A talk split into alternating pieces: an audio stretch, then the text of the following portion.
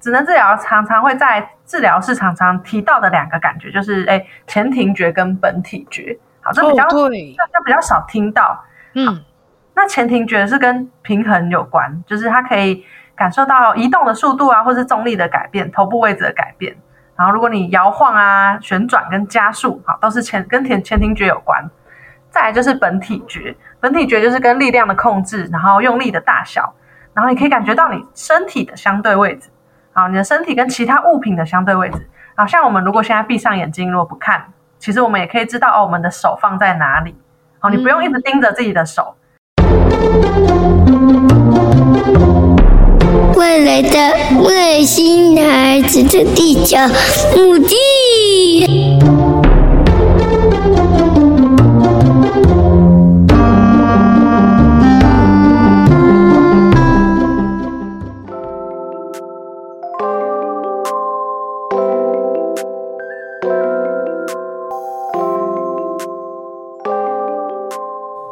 好，欢迎大家收听本周的《外星孩子的地球日记》，我是地球妈妈。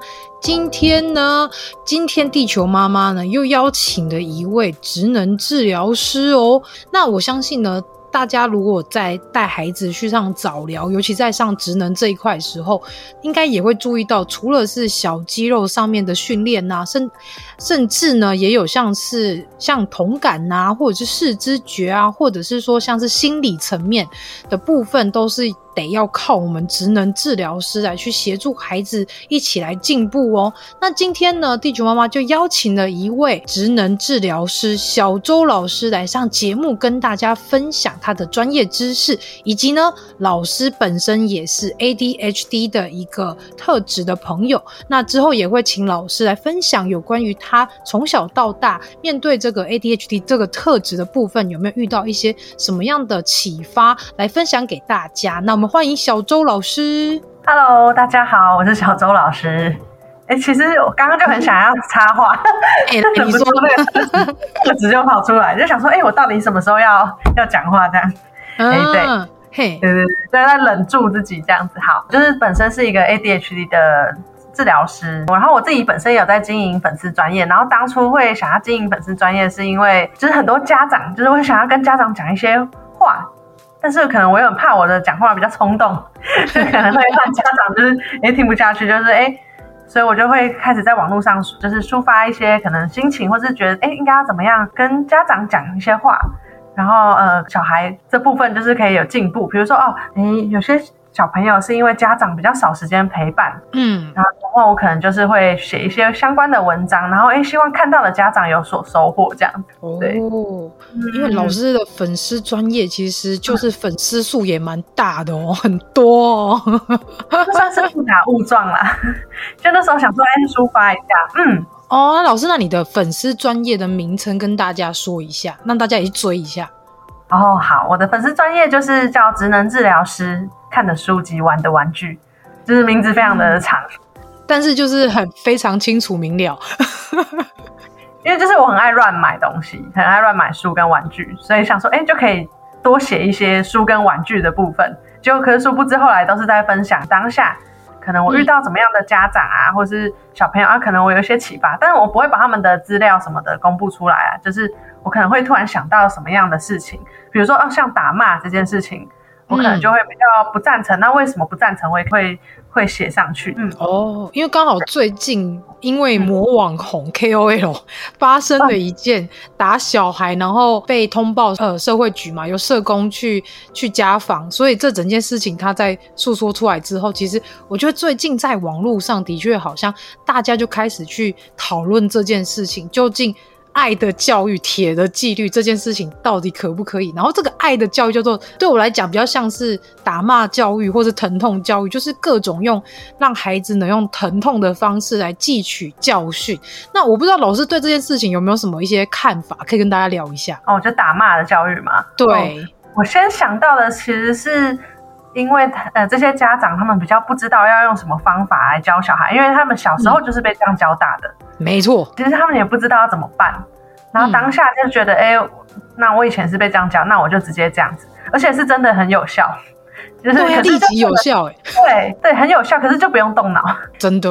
对，但是就变得说这样子亲子的关系就会被影响，就是小孩是因为害怕，而不是他真的学会说哦，我这件事情不应该做。嗯嗯，对，就是变得这样子，嗯，每次你都一定要拿出棍子，然后他就永远学不会这样子。因为我自己从小就是被打到大的，嗯、所以我才能会。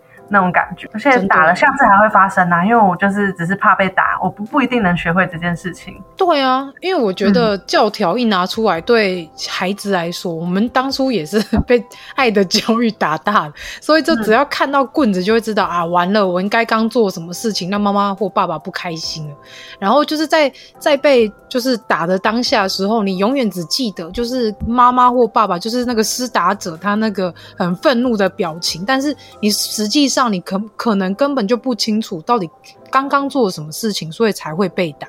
我觉得就是，而且还会衍生，就是小朋友可能为了不被打，然后可能就会有些说谎的行为，嗯、偷偷做，对，就偷做啊，这样也不太好，对啊。嗯所以正确的方式，老师觉得应该是怎么样来去教育孩子？如果他们真的在捣蛋，或是做出一些真的是已经明明讲好了，然后还刻意故意做这样的行为，那你觉得我们家长应该要怎么样去带孩子去了解，说他这件事情是不可以做的，然后是不应该做的？我觉得就是要先看是什么事情啦，然后可能哈，如果他第一次发生这样的事情，我觉得可以。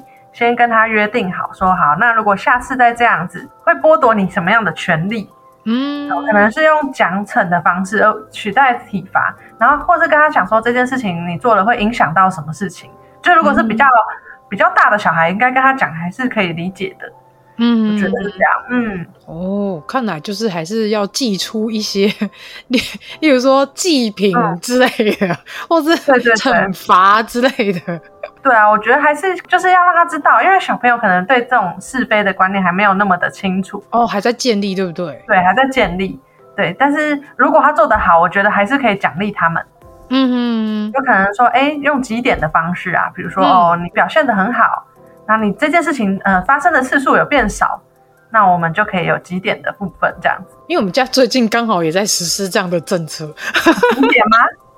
对，我相信刚刚老师就是在我接通系统那一刻，应该有听到我对小孩说：“再不睡觉，我就把你的好宝宝贴纸撕掉，你就不能换你想要的礼物了。”哦，我只有听到说怎么就再不睡觉，但是我没有听到后面的好宝宝贴纸的部分。哦，对，因为我们家最近也在就是实施这样的政策，就是想跟他们说：“哎、哦，你如果今天你是自发性的做了一件事情，然后是很棒的，那我们就会奖励你。那如果你只是……”就是呃，为了想要得到这个贴纸，然后你很刻意去，就是你完全不知道你做这样的动作动机是什么，而只是为了想要那个贴纸而做的话，我们可能就不会，我们会评量一下，因为我们还是希望孩子是自发、自动自发的去做。像我们家弟弟昨天他就成功在马桶上大便，然后我们就给他一张贴纸，跟他说：“哇，你很棒诶，你很有勇气，然后你你终于完成这件事情。”然后他就会有一种：“哎，我怎么突然被奖励？好像真的是做了一件不错的事情诶，那种感觉这样。”嗯，所以就是哎，他应该也不会说：“好，我为了要被奖励，我就赶快去上厕所这样子。”哎，可是没有，今天再试就没有，他就说：“不要，我要换布布。嗯”哇，就没有了。对，嗯，还是习惯了。对，然后我想说啊，算了，不要逼他好。虽然他已经三岁，因为其实以老人家来说，长辈都会觉得啊，你三岁多还没有戒尿布，他现在已经够大了，应该要戒了。那我就觉得不要给孩子那么大的压力，就是让他们就是自由的成长，那他们自己有自己的时间，想该什么时候做，那我们就是鼓励他嘛。那我们也不要就是强迫他或是威胁他，我觉得这样对孩子的膀胱或是肠胃好像不太好。对啊，然后还有我刚刚前面讲，就是亲子关系也会影响到，真的哦。讲到这个，真的是讲不完，所以我们现在要切入主题。好。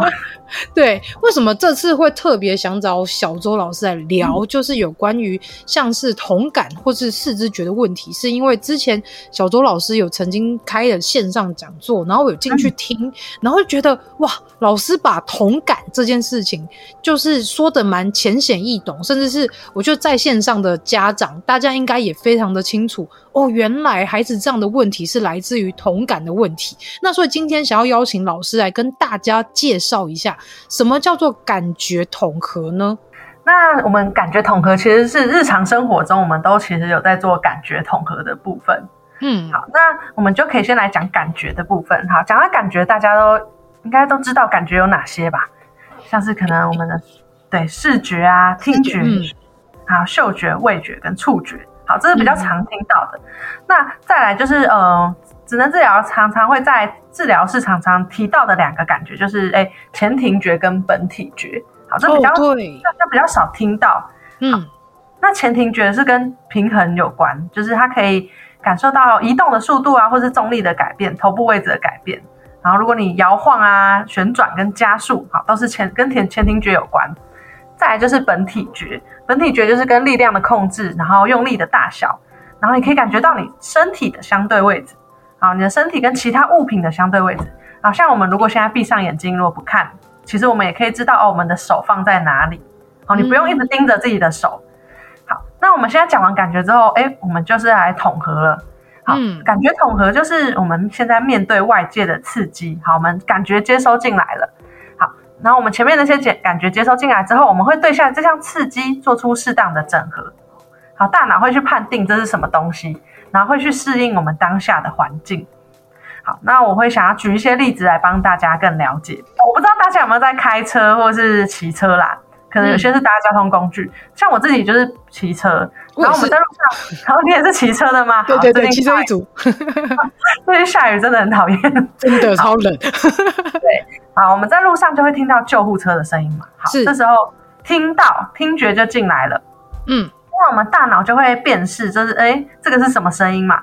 好，然后是救护车的声音。好，救护车的声音，那我们可能就会往回看，我们就会用视觉去看，然后呢，看到救护车可能在你的左后方或是右后方啊，你距离多近，然后是从哪里要来，那你就会开开始就是控制你的身体去做出礼让的动作。哦，这也是一段感觉的统合。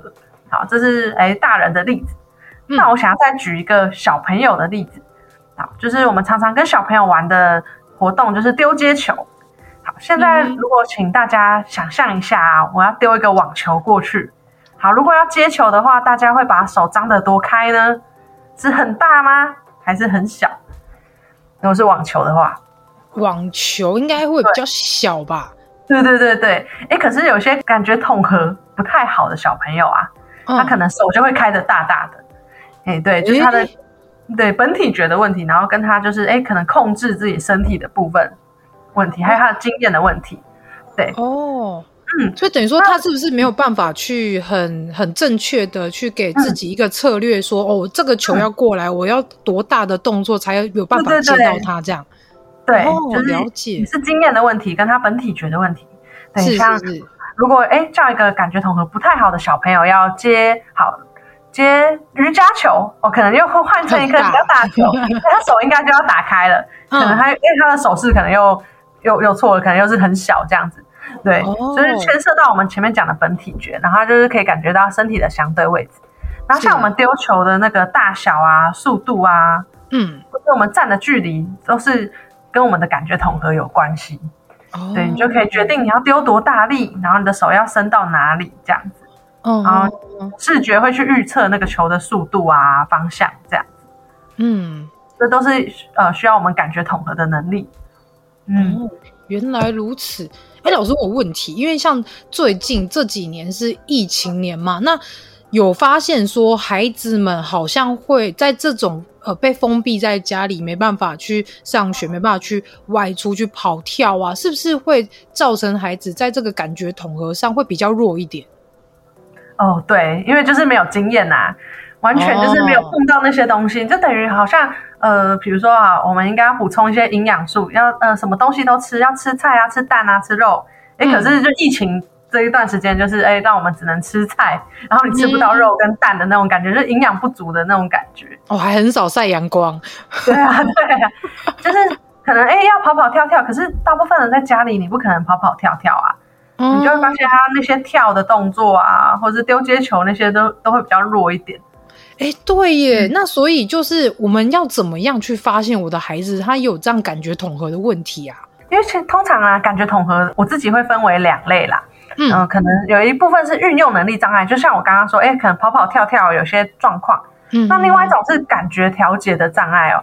好，感觉调节，嗯，对，感觉调节的障碍。好，那我们先来讲运用能力的障碍。好，运动能力的障碍就是动作的问题。嗯，动作的问题就是举个例子来说啊，就是嗯、呃，可能小朋友就很容易跌倒。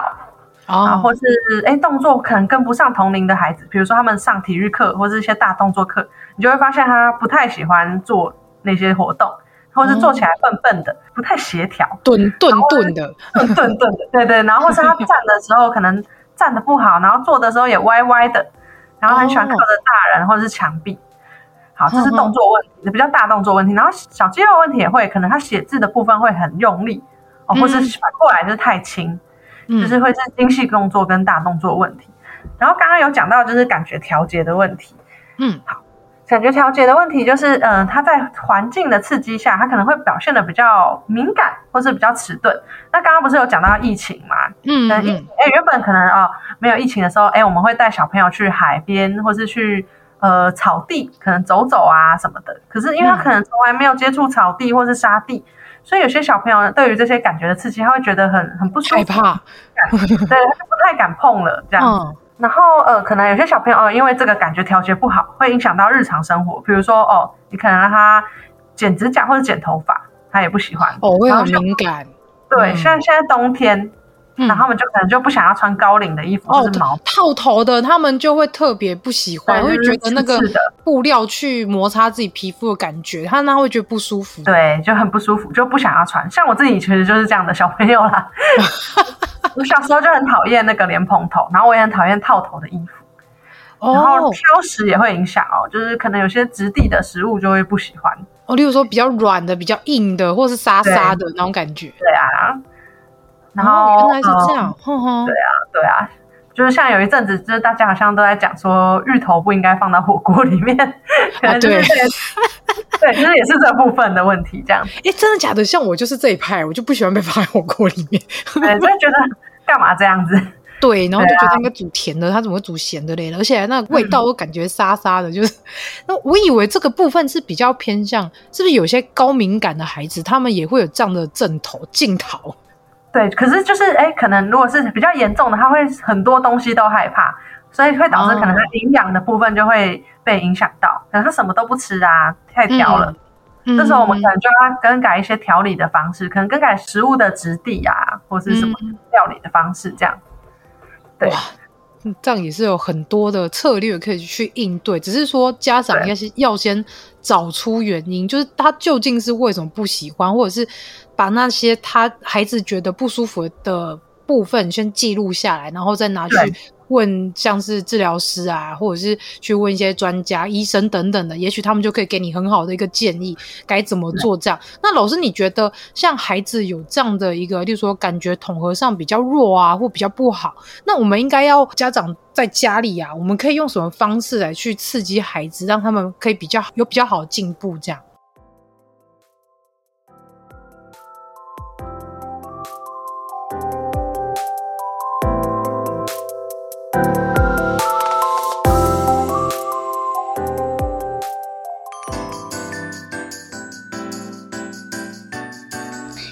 一下，马上回来。Hello，喜欢我们外星孩子的地球日记节目的朋友，欢迎 Apple Podcasts Mr. Bus 给我们五星评价并留言给我们哦，并分享给所有的朋友们。如果从不同的平台收听到我们节目的朋友呢，也欢迎到 IG 私讯地球妈妈来跟地球妈妈聊天互动哦。更欢迎家有特殊儿童家长或是想认识不同特质的朋友呢，还是想跟地球妈妈一起用正能量爆棚的朋友，一起加入赖社群，搜寻地球妈妈战队就可以找到我们喽。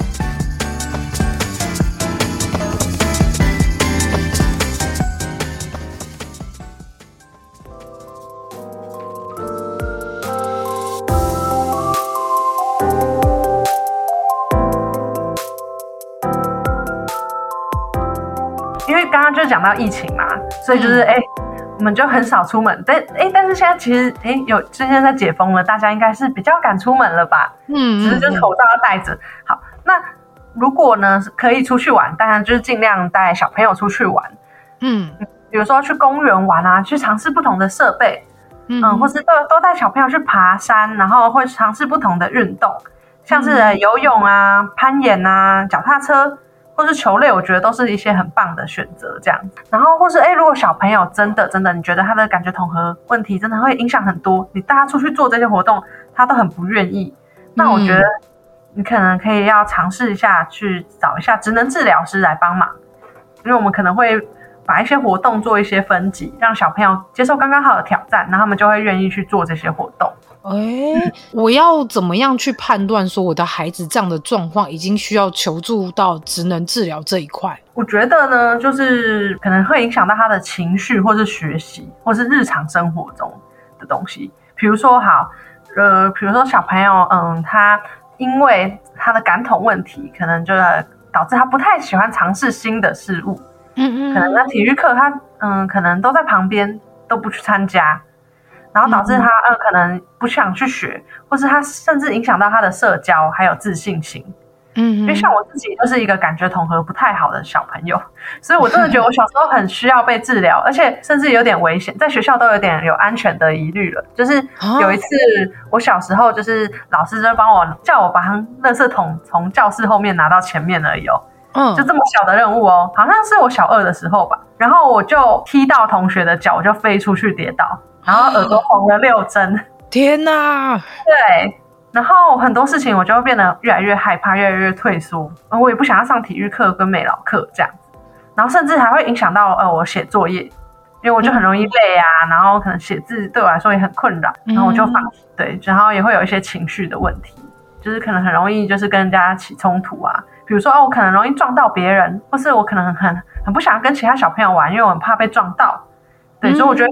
观察到小朋友在社交啊，或者是学习的部分有没有很严重的影响到？哦，所以其实感觉统合这这个部分如果失衡或是比较弱的话，真的在各方面都会有影响诶。因为我这样听老师说起来，就是因为自己身体跟物品之间的距离没有办法很正确的拿捏，甚至是说自己大脑在下一些指令的时候，好像也没有办法做得很精确，那就变成说做一次两次失败，就会变成。很容易会有受挫感，受挫感一上来之后，就会更本能排斥做一些新的事物。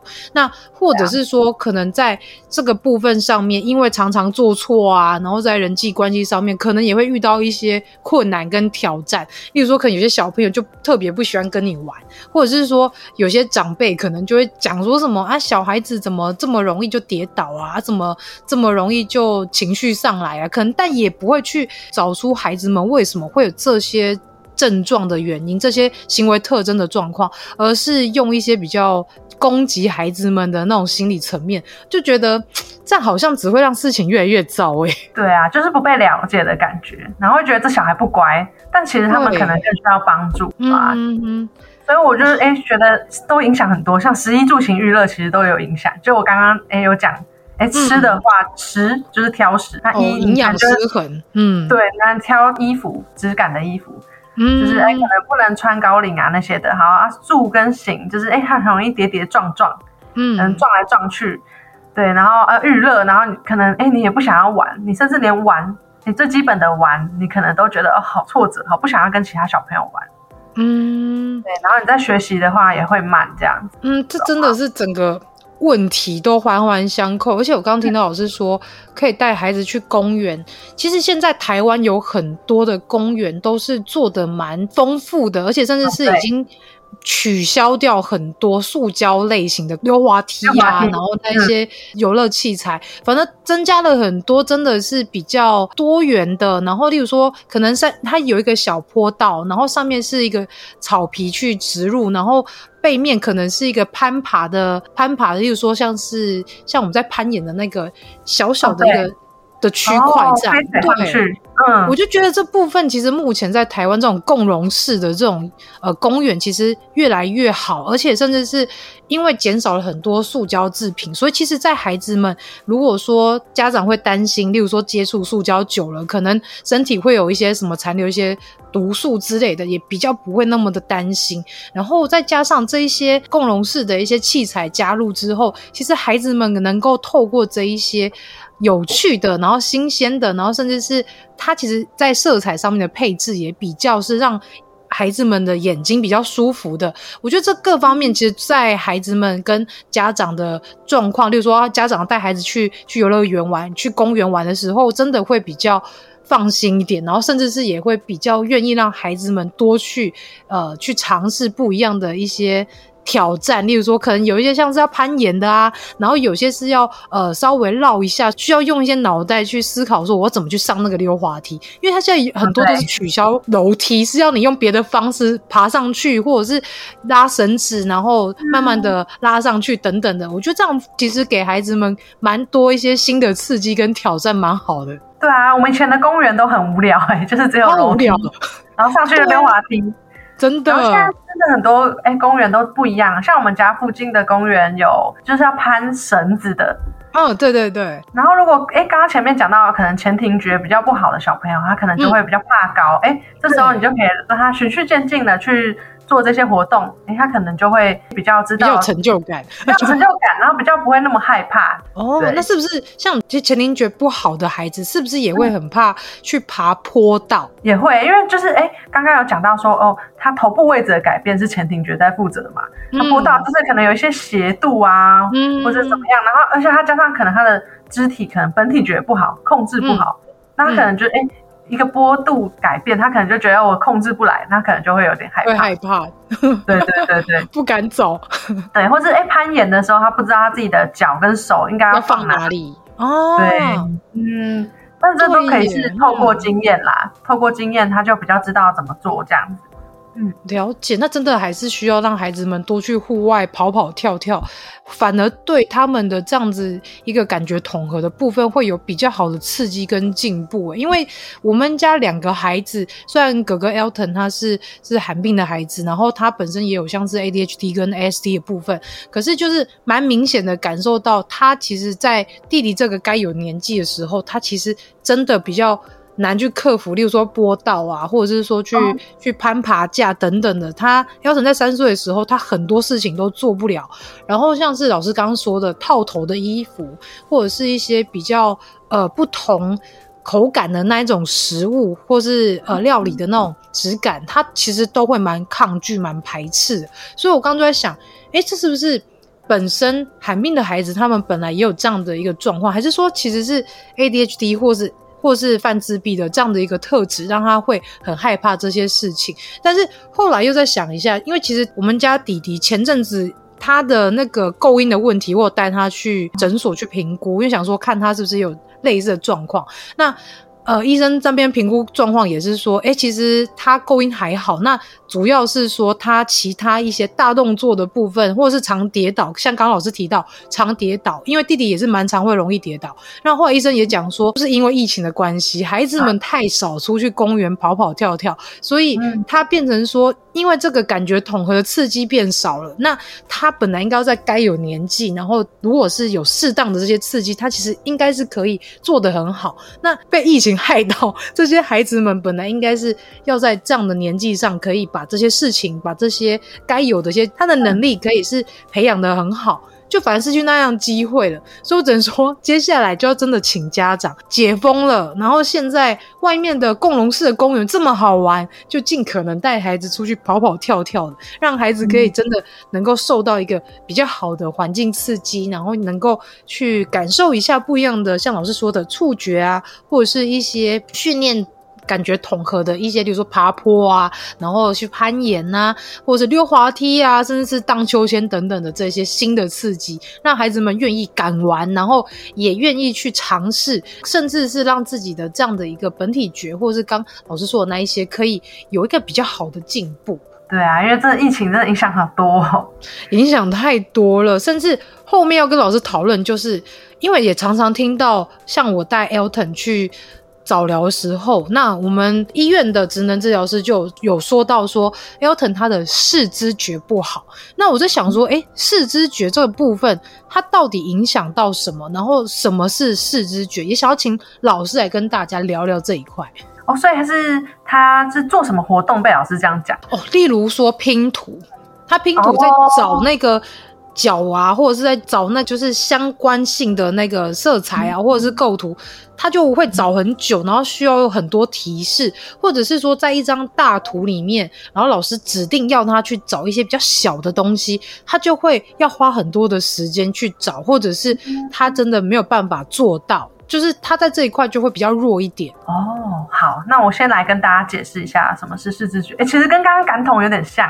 嗯，它也算是感觉统合的一部分哦。哦，就是哎、欸，我们的视觉进来，好，我们就会进到大脑它判读，然后会做一个整合，嗯、然后会会会让我们可以去区辨形状跟颜色，还有认知。像刚刚哎，你说小朋友就是哎、欸、拼图的部分拼不好，他可能就是哎、欸、拼的时候，他是不是有办法判读说好，我们现在要拼一只牛。好，我们现在拼到的是牛的脚。嗯、那它比如说这一块拼图，它有没有办法去判断说，哎，这个是牛的脚？然后我们去拼。好，嗯，然后可能我们会有一些，嗯、呃，视知觉会用，会把它切成很多块，会有一些名词，哦，像是主题背景的区别。嗯，顾名思义就是让我们分辨什么是主题跟背景。比如说，哦，我们可以从一大堆东西里面找到我们要找的东西。比如说，哦，一大堆衣服，嗯，我们要找到我们要找的制服，或是，哎，刚刚我们不是有讲到挑食嘛？哦，对，其实如果小孩要会挑食，他的主题背景的区别要很好。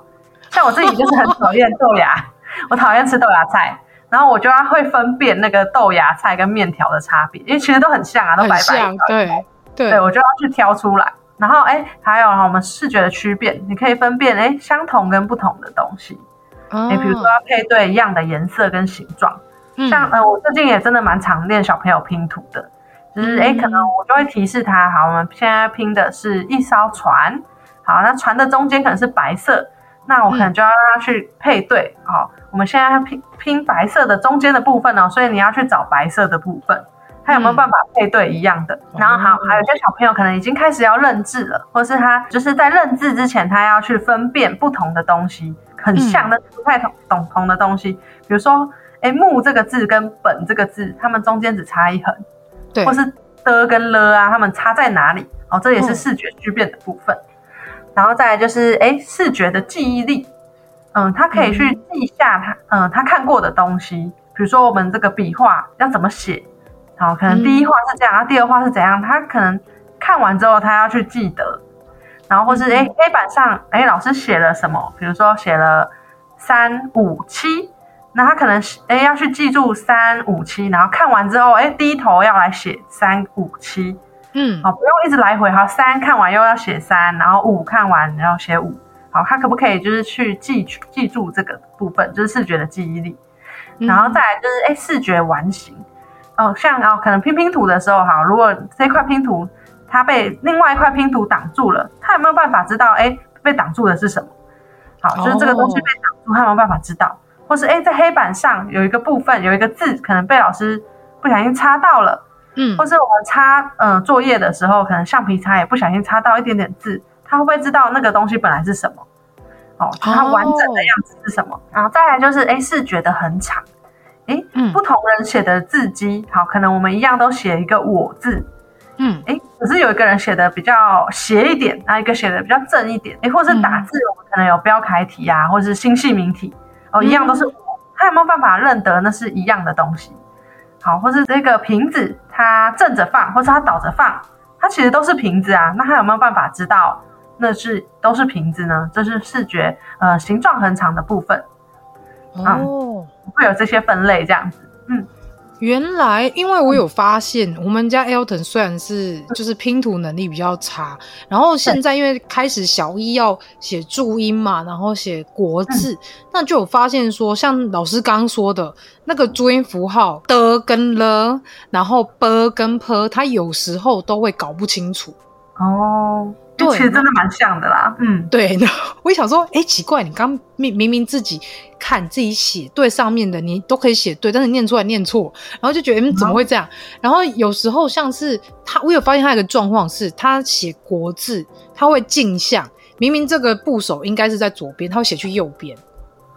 哦，对，就是他。左边跑到右边哦，对，他也也会有这种镜像的状况发生，嗯、所以我就想说，哎、嗯，这个也是视知觉的部分嘛，像是写字会有呈现镜像状况的部分的话，对，也是也是，就是会左右相反，或者有些小朋友还会上下颠倒，可能六写成九啊，哦、然后九写成一，真的超多的，真的也会。哦天哪，原来这跟视知觉有关系，像我知道，对对对对，没错。因为有时候家长可能会怀疑说他是不是近视啊？他明明就是差一撇，像老师刚刚说木跟本，明明只是差一撇，嗯、可是他们有时候就是分不清楚或写不好。就有时候想说，他到底是因为可能眼睛的问题呢，还是是因为视知觉的能力不好，所以才会造成这样？哦，那这个部分其实，哎，视知觉的部分它是在视觉的上端的，所以我们要在视知觉先。建立之前，我们其实要先去了解小朋友的视力是不是真的有问题哦，所以我们可能还是要去。如果真的怀疑的话，你要先确定啊，确保他的视力真的没有问题，嗯，那我们才去猜测知道哦，他视知觉的部分可能才有问题。对，那有些小朋友可能是视力真的有问题，他真的看不清楚，那我们就不能说哦，他是视知觉的问题，因为他那个是他有个基本能力在。哦、嗯，所以可能还是哎，还是会建议说，哎，如果真的怀疑的话，还是先去眼科做一下检查。检查哦，对，确定视力真的没问题，然后我们去训练视知觉的部分，这样。嗯，了解。那老师是不是像视知觉部分也会影响到，像是二 D 跟三 D，就是平面跟立体也会，它比较没办法分辨出来。哦，对啊，对啊，就是有像有些积木，它可能会有一个说明书嘛，嗯、那它说明书可能会教你怎么拼。可是因为有些小朋友他没办法照说明书上面的拼出来。哇，我们家 Elton 就是，对对，他就是会有一个深度知觉的部分，也是视知觉的部分。嗯，哇，那真的是影响很多哎，这真的也是影响到他现在学业上面会遇到的一些挑战。那像除了刚刚跟老师分享那一些，就是说注音可能会 b 跟 p 可能会写不好，d 跟 l 写不好，然后国字写会写镜像之外，像他其实他在。数学数字上面也很常会发现它数字写颠倒，或者是 o 跟 a 写颠倒，所以现在就很、oh. 很能理解说，哦，刚刚老师在讲视知觉部分，就很能清楚了解说，哦，他的确这个部分需要再多一点刺激，或者是多一点去协助他进步的部分。那老师，嗯、呃，我们要怎么样？让孩子们在视知觉这一个部分可以有比较好的进步啊！我比较官方的说法啦，就是我 还是会希望就是小朋友啦，就是能接受职能治疗的介入，因为嗯，嗯，这个部分就是真的是每个小孩的状况不一样，对不对？训练的部分，嗯、对，还是状况就是不太一样，所以、我们才能对症下药啊。对，那但是嗯，我觉得平常还是可以用一些策略的部分来教小孩，嗯，像是好，比如说好。呃，o 跟呃分不清楚，那我们是不是可以就是教小孩去圈起来，他们这两个字不一样的地方？哦，然后，嗯，我有遇到有些小孩，他数东西很容易跳着数。啊，Elton 也是。对，那我们是不是可以教他一些策略？可能好，嗯、一开始简单的策略就是先教他把东西圈起来，然后数的时候把东西圈起来，或者数的东边数边把东西就是拿到一边，然后就是。嗯透过一些动作，然后辅助他视觉的部分。那如果诶不想要让小朋友一直依赖动作，因为已经建立起来了嘛，嗯，那我们开始要训练他眼睛去扫视。那我是不是要给他一个策略，就是由上至下，由左至右？哦，不要让他用跳的。对，那我们就可以教他们这些方法。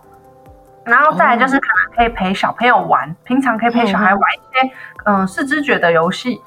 哦，可能像是拼图啊，嗯，或是连连看，或是哎、欸，可能走迷宫，然后或是一些哎记忆的游戏，都很适合小朋友去玩。因为刚刚有讲说，哎、欸，视觉的记忆力嘛，就有可能小孩他看完他就会忘啦、啊，所以你就可以玩一些扑克牌翻牌的游戏，哎、欸，两个一样的翻起来，然后就可以得分。然后或是、欸、如果家里有积木啊，可以做一些积木仿牌的活动，比如说哦，你可能排排一个小火车。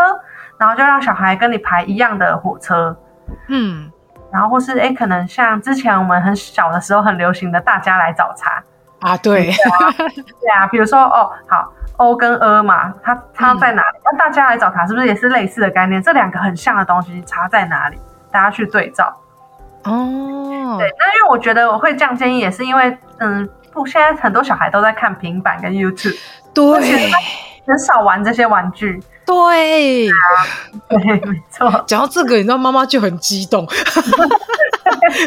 真的，因为他们对，为什么？就是你知道为什么那么激动吗？因为真的是、嗯、我，因为我们自己在家习惯了，就是例如说，可能他们在吃饭的时候会给他们大概。半小时至一小时时间可以让他们看电视，那其他的时间我们就是，例如说看看绘本啊，然后听音乐啊，然后或者是听一些 podcast 型的故事型的节目啊，然后或者是说，就是就是像弟弟，因为弟弟他的。视知觉比较好，所以他每天都会每天固定就会玩两次到三次拼图，他全部打散，然后自己再去拼，然后甚至是他在老师说那个就是呃仿照图去拼出积木的那个部分，他做得到，所以我们就会知道说，诶，视知觉好的孩子跟视视知觉不好的孩子，他真的很明显，他们玩的东西完全不一样。那像哥哥他就是。会，因为他有自闭症特质，所以他很常在家会做一些很规律的一些他自己的行为行为模式，例如说会模仿火车行进的样子啊，然后会去背广播的啊，他一天至少可以来个十几次哦。如果在假日的话，就真的很久。那我们就是会发现说，诶。像他弟弟在玩拼图，或是在玩七巧板，或者是在玩一些真的是需要靠一些视觉上面视知觉的能力的东西的时候，他真的都没兴趣。然后跟他说：“哎、你要不要跟弟弟一起玩啊？然后呃，弟弟玩这个，然后你们可以比赛啊。”他会马上说：“我不要。”就是可能是因为挫折，或者是因为他的能力，他自己自觉知道说他没有办法做到，所以他就很快就放弃。然后就觉得啊、哦，怎么会这样？那他又不想要一直让他们去看平板，或者是一直去用呃三 C 的东西。那像是有时候出门嘛，出门就很明显，有些家长可能就会想说啊，嗯，他他吵，我就喂三 C 给他，手机给他，平板给他，点 YouTube，然后就让他们可以安静。那像这个部分，我就自己有有去回想、去思考，说有什么方法可以用其他的东西来取代三 C。所以在这边，我觉得有一些不错的建议是，像我们自己在家里，然后假如说明天要出门的，我们先会会先会先请孩子们自己去挑他明天要出门。在车程上面想要玩的东西，例如说可能是书啊，然后可能是小型的车车啊，那可能是小型的呃积木等等的。那他在车程的过程，或者是在吃饭等待的过程中有点事做，那他们就不会因为无聊吵闹，然后这时候家长又来手机拿出来，平板拿出来，对。就我就觉得这部分还是要大家还是要尽可能去想一些策略来减少让孩子去使用三 C 啦。当然不是说三 C 不好，因为现在毕竟现在是科技的时代，所以孩子们在学校，甚至是有些我知道有些医院的治疗师也会透过三 C 来。引发孩子的他们的学习欲望或是动机，那所以也不是说完全排斥，而是说我们要有效的去运用它，而且是要带孩子们去好好的去选择他可以使用的东西。例如说 YouTube 的部分的话，那家长应该要陪同看。那陪同看的这个过程当中，也可以帮他选择，或者是去帮他排除一些比较不 OK 的频道，或者是有一些真的是之前很常听到一些像是蓝鲸运动啊，让孩子去做一些错误的行为，或者是诱导他们去伤害自己。所以我就觉得说，当你在丢出这个三 C 手机或平板之际，大家要想清楚，说你给孩子这个东西，你应该要怎么样去让他是有效的发挥，是真的能够让孩子可以在中间去学到东西，而不是去看到一些有的没的，然后反而来呃让孩子们的一些。观念或是知识会有一些误解，所以我在这边也想要提醒家长们，就是三 C 真的要用的话，要用的好、用的巧、用的妙，然后尽可能用一些真的是绘本类的，或者是一些小玩具，让孩子们去取代说一直想要拿三 C 的这个欲望。不然，当小孩子已经养成了他现在就是已经有三 C 上瘾的这个状况，到时候要戒真的也蛮困难的哦。真的，因为我自己就三 C 上瘾。哎，不要说老师，我自己也是。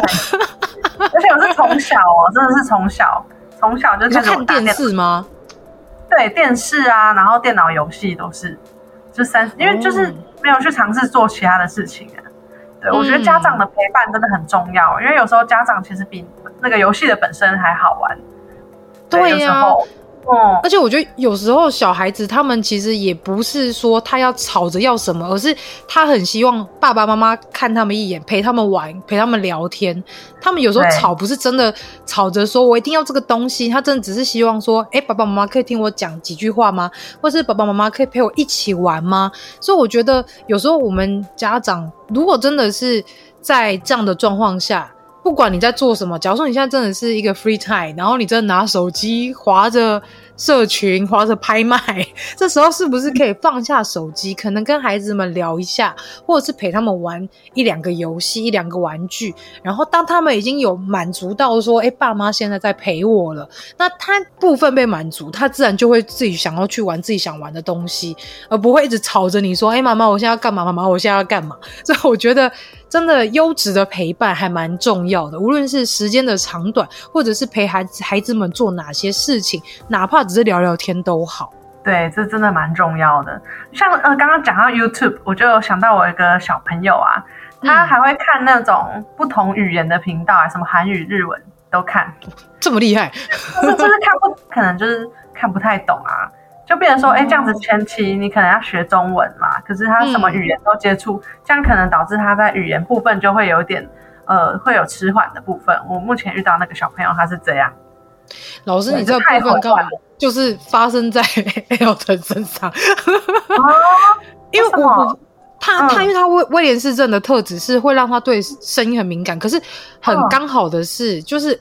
半自闭的孩子也会对声音很敏感，然后我觉得很奇妙的是，他的这个特质让他对其他国家的语言特别有兴趣。像我记得那时候他中文讲的不好，可是他有一次我们就是陪他去看 YouTube 的时候，有让他去选他想要看的东西，所以他都会选一些，例如说俄罗斯的童谣。或者是说，像是呃西班牙的一些童谣歌曲，或者是日本的童谣歌曲，或者是像是粤语，那我们就会觉得很奇怪，因为我们常会想说，诶，让他先从中文开始学，就会让他去挑一些中文的，像是小星星啊，或者是一些比较简单的童谣，就会发现他在学这部分他就很没兴趣。可是当一些跟他常听到的语言不太一样的的一些国家的语言之后，他就会特别有兴趣，而且学的超级快。我就想说，这到底是泛自闭的特质呢，还是说这这是他罕病的关系，威廉市政的关系，才让他对其他的语言特别有兴趣？就觉得蛮好奇的。这是从小啊，现在还有吗？现在也会，像他学校。哦他们一年级有学呃母语课嘛？那母语可以学客家话、台语或者是原住民语言。那因为我们家本身是讲台语的，所以就有给他学选台语的部分。那就有发现。他现在回家都会唱一些，就是课本上面的那个台湾台语的一些民谣，或者是说他会有一些顺口溜，台语的顺口溜。那甚至是最近我觉得蛮好笑的是，他一句话会像新加坡人一样，会有台语、英文跟国语，他会变成一整句，然后把所有东西都凑在一起。但是你听得懂他在讲什么？太可爱了吧？怎么凑的？真的有点有趣。所以我在想说，诶。我有之前有听到有一些自闭症孩子的家长有说，他们的孩子对西班牙语特别有兴趣，或者是说对日语特别有兴趣。我在想说，诶，是不是这些特质的孩子们，这是他们的一个专长，好像可以让他们再往这个部分去去琢磨，然后让他们有一些不一样的一些特质跟专长来去让他们学习一些新的东西。这好像也是一个方法，对不对？嗯、呃，对，就是一一开始我有遇到蛮多，也是泛自闭的小朋友啦。他们就是都是用英文，嗯、尤其是他们不要的时候，他们都会说 no。对对，然后可能反而不会说不要。可是，一开始我就是会用，对，也是会跟他们，呃，为了要让他们建立关系，也会先用英文跟他们稍微讲一下。但是主要还是希望他们可以跟其他小朋友就是沟通，或是大人沟通的时候，还是可以切成中文，会比较好。啊、对，因为人家会听不懂，就会有社交上面的问题。对，就是他可能一整串都是英文。他一整串真的都是英文，哇，太厉害了吧！我觉得这些小孩的天分真的很厉害。虽然说他们在社交上面真的可能没有办法这么的、嗯、这么的好，然后可能也没办法这么的顺畅，可是他们在专注于他们喜欢的事情上面，他们反而是真的能够把他喜欢的事情所做出来的一些成果，可以发挥到最极致。我觉得真的很很厉害。就是就可以很专心的在那部分上面，像我可能就跳走了。哦，这就是接下来要跟老师聊的部分，就是有关于 ADHD。